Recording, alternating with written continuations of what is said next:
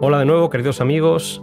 En el podcast pasado hablábamos del error que por ignorancia estaban cometiendo Miller y los suyos. Hoy hablaremos del gran despertar religioso que se produjo como consecuencia de su predicación.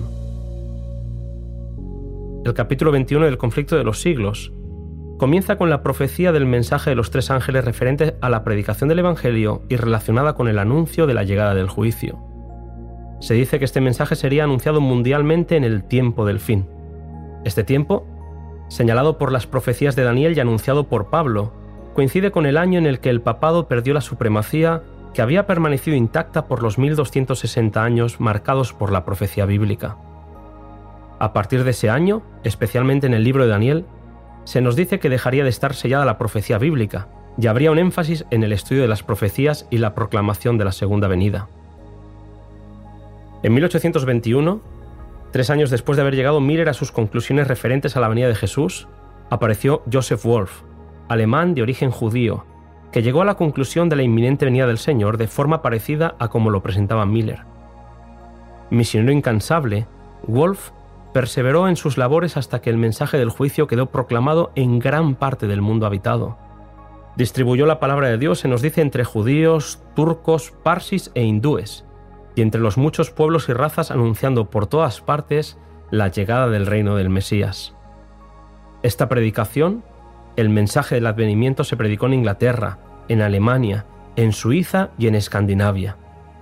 En América del Sur, el jesuita chileno Lacunza usó el seudónimo de Rabí Ben Ezra, haciéndose pasar por un judío convertido para publicar las verdades de la vuelta de Cristo.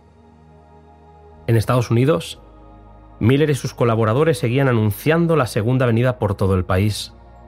Dada la inmediatez del evento y la pasión con la que compartían el mensaje, se nos dice que siempre que exponían sus argumentos en favor de la próxima venida de Jesús, había grandes multitudes que escuchaban embelesadas.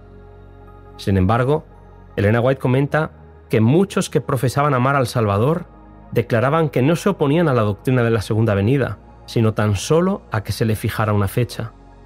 Pero el ojo escrutador de Dios, dice ella, leía en sus corazones. En realidad, lo que había era que no querían oír decir que Cristo estaba por venir para juzgar al mundo en justicia. Es interesante, queridos amigos, notar que el énfasis siempre ha de estar vinculado con la preparación. No perder de vista el evento que anhela nuestro corazón. Vivir con la constante expectativa del retorno nos permite vivir sin perder de vista a Jesús. Aunque nadie sepa el día ni la hora de su venida, se nos exhorta y se requiere de nosotros que sepamos cuándo está cerca. En los días de Miller, leemos que los que habían aceptado el mensaje velaban por la venida de su Salvador con indecible esperanza. El tiempo en que esperaban ir a su encuentro estaba próximo. Se acercaban al momento del encuentro con calma, en relación dulce con Dios y con la paz de haberse preparado para el encuentro. Fueron horas preciosas de expectación, en las que con sinceridad examinaban cuidadosamente todos los pensamientos y emociones de sus corazones. Fijaos, el anhelo que comparte la escritora.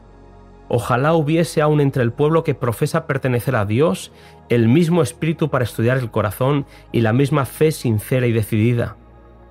Si hubiesen seguido humillándose así ante el Señor y dirigiendo sus súplicas al trono de misericordia, poseerían una experiencia mucho más valiosa que la que poseen ahora no se ora lo bastante, escasea la comprensión de la condición real del pecado, y la falta de una fe viva deja a muchos destituidos de la gracia tan abundantemente provista por nuestro Redentor.